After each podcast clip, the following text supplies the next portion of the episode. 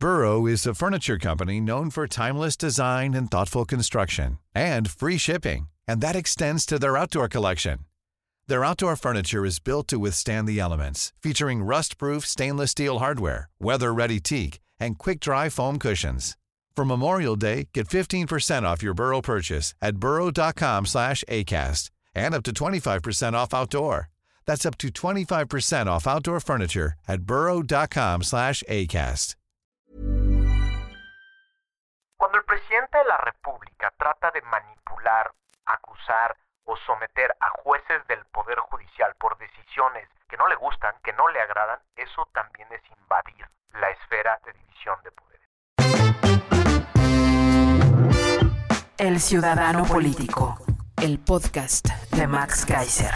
Conocer y entender la política mexicana para crear ciudadanos capaces de reconstruir su democracia.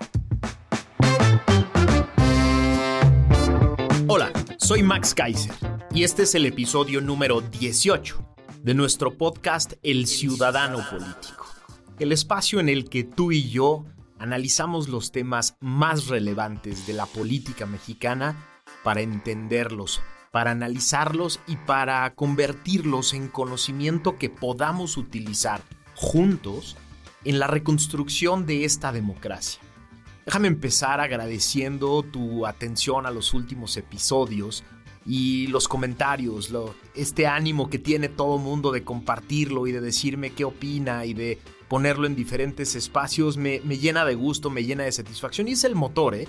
El motor que tengo yo es servirlos a ustedes, es que esto se comente, que genere discusión, incluso un par de mentadas de madre de vez en cuando me sirven para saber que está llegando al lugar donde tiene que llegar, que está pegando donde tiene que pegar, que incomoda. Una de las cosas que a mí más me gusta, soy un provocador nato de ciudadanos y una de las cosas que más me gusta de todo lo que hago es que haya reacciones, que haya provocación, que nos sintamos un poco incómodos en este momento tan complejo de nuestra democracia, porque nos falta mucho por construir. Si nos acomodamos otra vez, si nos sentamos en nuestros sillones a ver el mundo pasar, se nos deshace esta democracia. ¿eh? Por, eso, por eso a veces soy provocador y por eso me encanta que comenten lo que hago, incluso cuando no son comentarios positivos, que también me sirven muchísimo.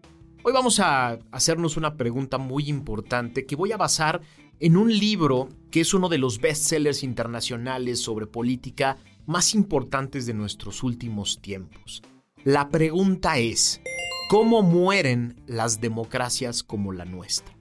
Este podcast está basado en un libro que a mí me parece fascinante y me parece además que debería de ser como de estos libros de texto obligatorio para todo aquel que se quiere dedicar a la política, desde el gobierno, desde la sociedad civil, desde los medios, desde el análisis y el comentario.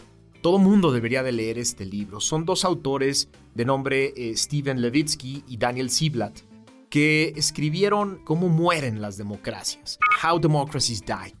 Y lo hicieron en un momento muy complejo en Estados Unidos, la era Trump. ¿no? Esta era tan compleja para las democracias liberales del mundo que puso a prueba las grandes instituciones democráticas y puso a prueba este concepto que teníamos ya muchas personas en las democracias occidentales de ya hicimos la tarea, ya llegamos al final de la historia, las democracias liberales ganaron, las democracias liberales son el paradigma occidental y ya no tenemos nada más que discutir y que construir. Y lo que dicen Siblat y Levitsky es, no, las democracias sí se mueren, las democracias sí tienen, sí tienen un peligro y no están acabadas nunca. Por eso vamos a hacernos tres preguntas el día de hoy para ir de la mano con estos autores y llegar a alguna conclusión interesante de lo que tú y yo podemos hacer. La primera pregunta es, ¿qué es una democracia? ¿Qué sí es una democracia? La segunda, ¿cómo mueren según estos autores? ¿Cómo una democracia que parecía consolidada o en proceso de consolidación puede perecer? Y la tercera pregunta, ¿cómo evitamos tú y yo este proceso de decadencia y por lo tanto posible proceso de muerte? Esas serán las tres preguntas que trataremos de contestar el día de hoy. Vámonos a la primera de lleno. ¿Qué sí es una democracia? Parecería que este concepto chafa, muy gringo, democracia es todo aquel país en el que hay elecciones y se escogen a personas que van a gobernar, es un, eh, digamos, un modelo muy cortito, es un concepto muy corto de democracia que ya hemos visto tú y yo en diferentes países del mundo que no explica lo que en realidad es una democracia. Hay muchos lugares hoy en el mundo, aquí en lo que estamos platicando tú y yo, en los que pues, existen elecciones, la gente puede salir a una urna y votar, y cuando llega una persona al poder se parece a todo menos a una democracia ese lugar. Por eso la ciencia política ha aceptado cinco características básicas que tiene una democracia. Cinco características que son absolutamente inamovibles y que la falta de una de ellas, la carencia, lo no completo de una de ellas, acaba con el modelo democrático. Es importante entender que estas cinco cosas no son conceptos que están o no están. Obviamente tienen grados. En la ciencia política no hay absolutos. En la ciencia política siempre hablamos de conceptos humanos, de cosas que construimos los humanos, que tienen grados de eficacia, de integralidad, grados de lo completo que están o no, de lo acabados que están o no, y por lo tanto no hay un solo país en el mundo hoy que tenga estos cinco conceptos perfectos, acabados e inamovibles, ¿no? Pero sí es importantísimo que existan, que estén, que sean eficaces, que se puedan implementar. Vamos uno por uno. El primero, las democracias son estados de derecho. ¿Qué quiere decir esto? Esto parecería un concepto de abogados genérico que tiene poco que explicar. Varios ex jefes míos que no eran abogados me decían, nadie entiende qué quieres decir con Estado de Derecho. Es un concepto que se usa para lo que sea. No, sí tiene un sentido concreto. Estado de Derecho es aquel Estado en el que el sistema jurídico, la constitución y las leyes son el único parámetro para determinar que una decisión es válida. Me explico mejor. Estado de Derecho es aquel en el que las personas, todas, desde el presidente de la República hasta el último jefe de departamento de un órgano del Estado, están sometidos a las leyes. ¿Qué quiere decir sometidos? Muy importante.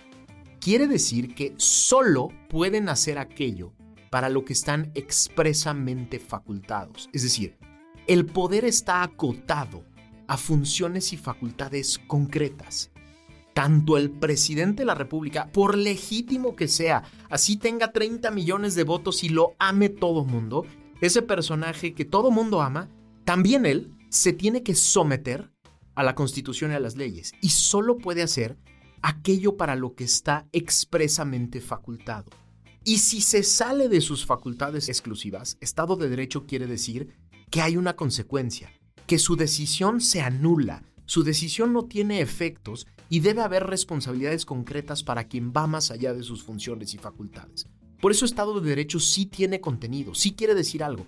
No es simplemente un concepto de la ciencia jurídica o de la ciencia política, es un concepto que guía el ejercicio del poder. 2. Las democracias son estados con división de poderes. Y no, no me refiero a esta división tradicional de Montesquieu que nos hablaba de el poder legislativo que hace leyes, el ejecutivo que las ejecuta y el judicial que las interpreta. Es mucho más complejo que eso. La división de poderes funcional en los estados democráticos modernos tiene que ver mucho más justo con la repartición concreta de funciones y facultades a cada uno de los poderes. Es decir, el poder legislativo sí en efecto tiene entre una de sus facultades más importantes la de hacer leyes, pero además es el órgano fiscalizador de todo el Estado. Es el que se encarga del presupuesto, es el que se encarga de temas como las relaciones internacionales y la aprobación de tratados. Se, trata de mucho más que simplemente hacer leyes. Y lo que quiere decir es que esas facultades que tiene solo las puede ejercer ese poder sin intromisión de otros poderes. Y no es solo un tema formal, es decir, en nuestro país la constitución dice qué facultades tiene cada uno de los poderes. Y eso está clarísimo. Y el presidente dice, por lo tanto, yo no me entrometo. No, sí se entromete. Te pongo dos ejemplos.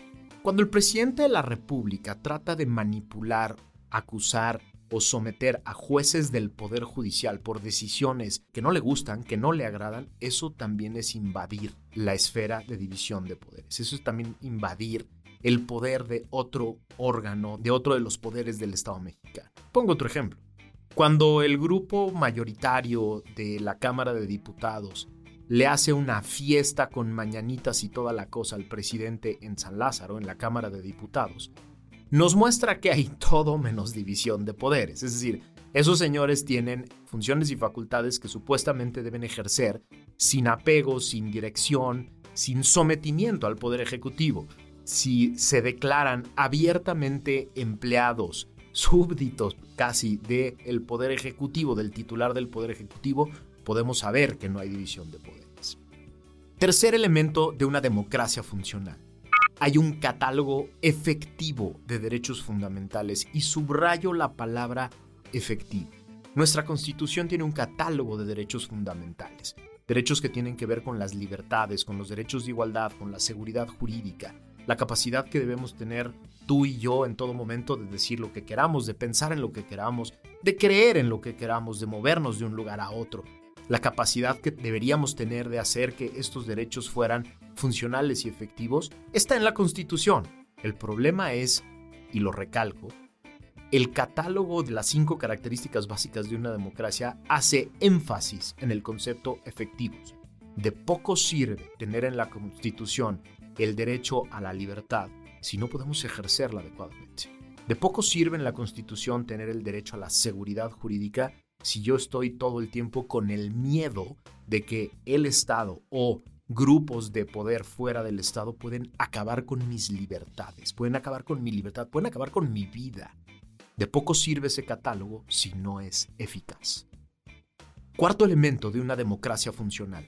Elecciones libres, autónomas del poder político y periódicas. Es importantísimo los tres elementos. Libres quiere decir que tú y yo podemos ir a votar por quien queramos.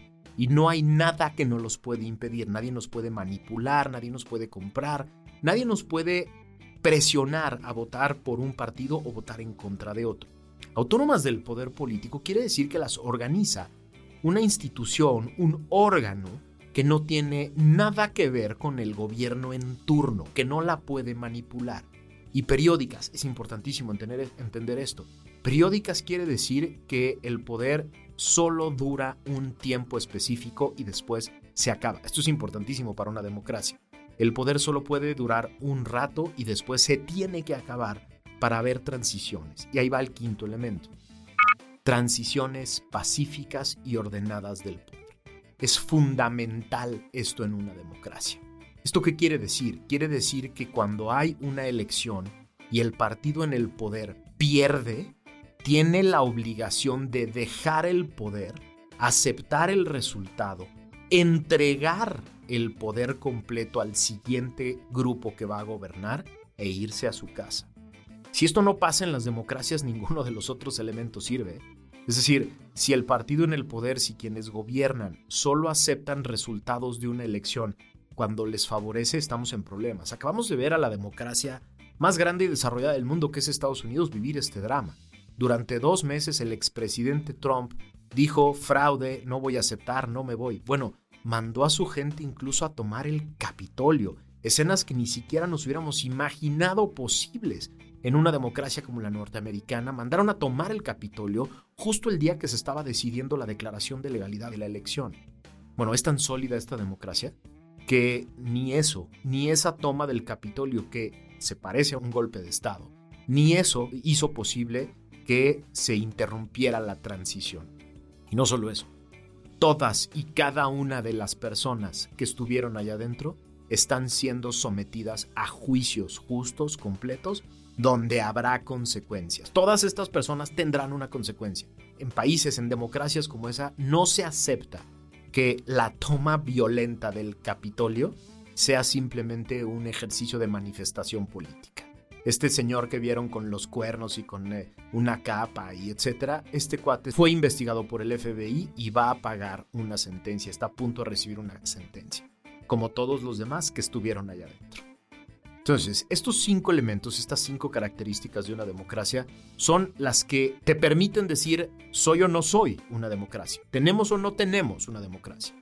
Dos cosas muy importantes. Lo primero, esto se va construyendo con el tiempo, poco a poco, a través de diferentes instituciones, leyes, reglas y personas que las van ejecutando. Y dos, esto se puede destruir. Estas instituciones no llegan y duran para siempre, pueden morir. De ahí vienen las cinco características de un régimen, de un gobierno, de un tirano autoritario que pretenda matar a una democracia. Por eso vámonos a la segunda pregunta. ¿Cómo mueren las democracias? Una de las cosas más interesantes que advierten Levitsky y Ziblatt es que las democracias no mueren de un día para otro. Hace mucho tiempo que no tenemos uno de estos eventos semicataclísmicos nacionales en donde de pronto el ejército toma el palacio de gobierno y saca al gobierno en turno y lo destruye. Estos eventos que eran como muy violentos gráficamente, generaban noticia por todo el mundo. Hace tiempo que no tenemos uno de estos en el mundo y por eso parecería que las democracias no mueren de otra manera. Y lo que dicen estos dos autores es que las democracias mueren poco a poco. Que las democracias mueren como si fueran contaminadas por un virus. Que mueren sin que te des cuenta porque hay diferentes elementos que se van descomponiendo para que mueran. Y no es una opinión que sacan de la nada. ¿eh? Estos dos autores estudiaron todo el último siglo para ver cómo fueron muriendo diferentes democracias y encontraron cuatro características de los tiranos que mataron estas democracias en este último siglo. La primera característica de estos tiranos es que rechazan o tienen poco compromiso con las reglas del juego democrático. Los grandes tiranos, los Fujimoris, los dictadores tipo Pinochet o Hugo Chávez, la característica común que tenían entre sí es que rechazaban al Estado de Derecho y no tenían compromiso con las reglas del juego democrático. Vamos a analizar al país, vamos a analizar a México. Apenas la semana pasada el presidente emitió lo que llamamos el decretazo. El decretazo es un acuerdo en el que el presidente pretende, y digo pretende porque no lo va a lograr porque el Poder Judicial lo tiene que echar abajo pronto, pretende decir que las obras públicas, todas, Todas las obras públicas de infraestructura se catalogan como de seguridad nacional. ¿Qué quiere decir con eso el presidente? La seguridad nacional es uno de los elementos, según la ley de transparencia, que impiden que tú y yo podamos pedir información sobre esos proyectos. ¿Qué quiere hacer el presidente? Que tú y yo no podamos saber qué está pasando en las obras públicas. Este decretazo es absolutamente violatorio del Estado de Derecho. Y es esto, es uno de los elementos que Ziblatt y Levitsky dicen. Es el rechazo a las reglas del juego democrático. Pero hay otros ejemplos. Este presidente ha violado leyes medioambientales en sus proyectos de infraestructura, leyes de adquisiciones al utilizar las excepciones de adjudicación directa en 80 de cada 100 contratos de todo el gobierno. Este presidente en una mañanera canceló contratos de medicinas sin tener las facultades para hacerlo. Este presidente canceló un megaproyecto de infraestructura que iba en buen camino, que fue el nuevo aeropuerto internacional de México. Él lo canceló, él dijo, él sin facultades para hacerlo, instruyó la cancelación de los contratos y generó un daño multimillonario. El presidente de la República, en sus oficinas, hizo la reforma del Poder Judicial en la que se regalaba un periodo extraordinario al presidente de la Corte de, de este país. Este presidente es el que ha atacado de manera directa al INE, el presidente de su partido estuvo afuera del INE con un sarcófago con el nombre del presidente del instituto y otro consejero diciendo vamos a acabar con esta institución. Entonces, tenemos signos muy claros y muy alarmantes de este primer elemento, rechazar las reglas democráticas y tener poco compromiso con esto. Segundo elemento, segundo elemento que ponen los autores en su libro, negar legitimidad a los oponentes políticos. Sí, cuando los tiranos empiezan a decirle a los partidos que luchan por el poder en las elecciones de manera legítima y lo critican, cuando empieza a decirles enemigos del país, enemigos de la nación, enemigos del pueblo, el juego cambia. ¿eh? Este no es simplemente un cambio de discurso. No se trata simplemente de decirles de una manera diferente y un poco más severa, no. Se trata de deslegitimar su capacidad para competir por el poder como lo hizo él cuando era candidato de oposición. Eso hicieron los Chávez, los Fujimoris, los Pinochets de este, de este continente y varios otros dictadores africanos y asiáticos que de manera directa deslegitiman la capacidad de sus oponentes a criticar, a analizar, a revisar, a exigir rendición de cuentas y toda esa exigencia normal de una democracia la convierten en su discurso en ataques de los enemigos. Cuando esto sucede, lo que pasa es que el país se divide en dos. El país se divide en dos porque de un lado está quienes queremos que haya transparencia, rendición de cuentas, quienes queremos que se revise al poder, que se controle al poder, que se limite al poder. Y del otro lado está el poder que dice, todo eso que quieren hacer los de enfrente es parte de una mafia que quiere atacar al poder y atacar por lo tanto al pueblo. Es un juego muy perverso, pero muy típico de las personas que quieren pegarle a la democracia. Tercer elemento de cómo mueren las democracias según Levitsky y Ziblatt. Tolerar y hasta provocar violencia. Esto es gravísimo. Gravísimo cuando en un país, cuando en una democracia, se tolera que grupos armados tomen ciudades, tomen estados completos, tomen las carreteras y no te dejen a ti ejercer tu libertad de movimiento, no puedas ejercer un negocio en Tampico o, en, en Ciudad Juárez o en Chihuahua sin que haya personas que no son del Estado, que son del crimen organizado, que van y te cobran impuestos a tus negocios para poder sobrevivir y esto bajo la tolerancia del Estado. Cuando se tolera la violencia, las democracias empiezan a morir. ¿Por qué? La explicación es muy sencilla. Porque el poder deja de ser monopolio del Estado regulado y empieza a ejercerse por otras personas, por otros grupos que lo hacen sin reglas, sin regla alguna. Pero además, cuando desde el propio Estado se promueve la violencia en contra de los llamados enemigos políticos, entonces desde el propio Estado se genera esta inseguridad. Y finalmente, el cuarto elemento, la tentación permanente de coartar libertades civiles de oponentes, incluyendo a los medios de comunicación. Esto es gravísimo. Cuando el poder tiene esta tentación permanente, todos los días, en todas las mañaneras, de señalar y criticar a aquellas personas que hablan en contra del gobierno y señalan al gobierno, cuando el gobierno utiliza su foro, su plataforma para exponer a críticos, estamos frente a este elemento, ¿eh? pero además, cuando genera la amenaza directa muchas veces de te voy a mandar al sistema fiscal, te voy a mandar a la Fiscalía General de la República, te voy a mandar a la policía, voy a mandarte la fuerza del Estado.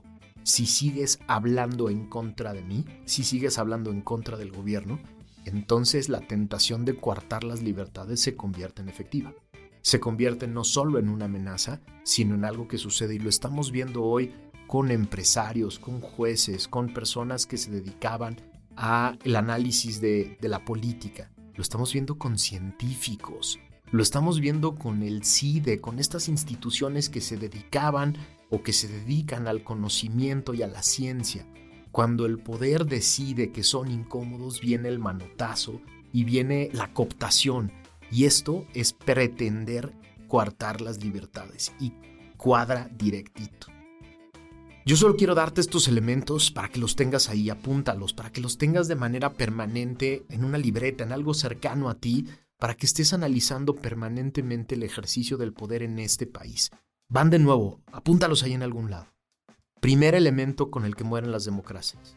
Rechazar o tener poco compromiso con las reglas del juego democrático. Dos, negar legitimidad a los oponentes políticos. Tres, tolerar o hasta promover la violencia. Cuatro, tener la tentación permanente de coartar las libertades civiles a oponentes incluidos a los medios.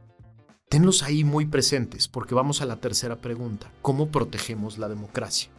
La primera forma de proteger la democracia para que no muera nuestra democracia es que estos cuatro elementos estén siempre a la vista y que lo denunciemos, denunciemos al poder cada que está evidenciándose como actor y como artífice de uno de estos cuatro elementos denunciarlo por todas las vías, levantar la voz por todas las vías.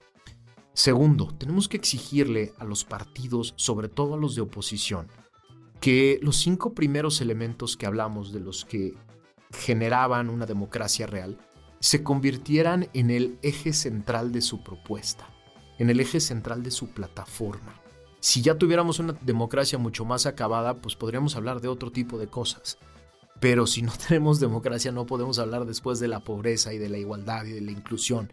Primero tenemos que incorporar el Estado de Derecho, la división de poderes, la eficacia de los derechos fundamentales, las elecciones y las transiciones como la agenda mínima básica de cualquier partido de oposición. Diles a estos partidos que vas a estarlos observando permanentemente para que estos sean los elementos básicos de sus agendas, de sus propuestas legislativas, de sus propuestas de ejecutivos en los diferentes niveles, que solo vas a votar por ellos si se comprometen con el Estado democrático. Y tres, finalmente, lo que te pido que me ayudes a hacer es que empecemos a generar una discusión mucho más amplia en torno a los peligros de nuestra democracia. De manera objetiva, por eso quería que este podcast estuviera basado en un bestseller internacional. Esta no es opinión mía. Esta no es simplemente una, un análisis que yo derivo de lo que conozco. No, son dos autores que han generado una discusión mundial respecto de estas cuatro características de las democracias moribundas. Por eso lo que te pido es que me ayudes a compartir estos cuatro elementos, los tengas muy presentes y siempre que veas que puede estarse presentando uno de ellos, levantes la voz y lo denuncies. De eso se trata ser ciudadanía. Por eso me ayuda muchísimo que no solo escuches, que lo agradezco, sino que me ayudes a compartir este podcast con todas las personas que creas que pueden asumir esta información, asumir estas opiniones y convertirlas en parte de sus herramientas para estar en la discusión. Muchas gracias por haberme acompañado en esta sesión. Nos escuchamos la que sí.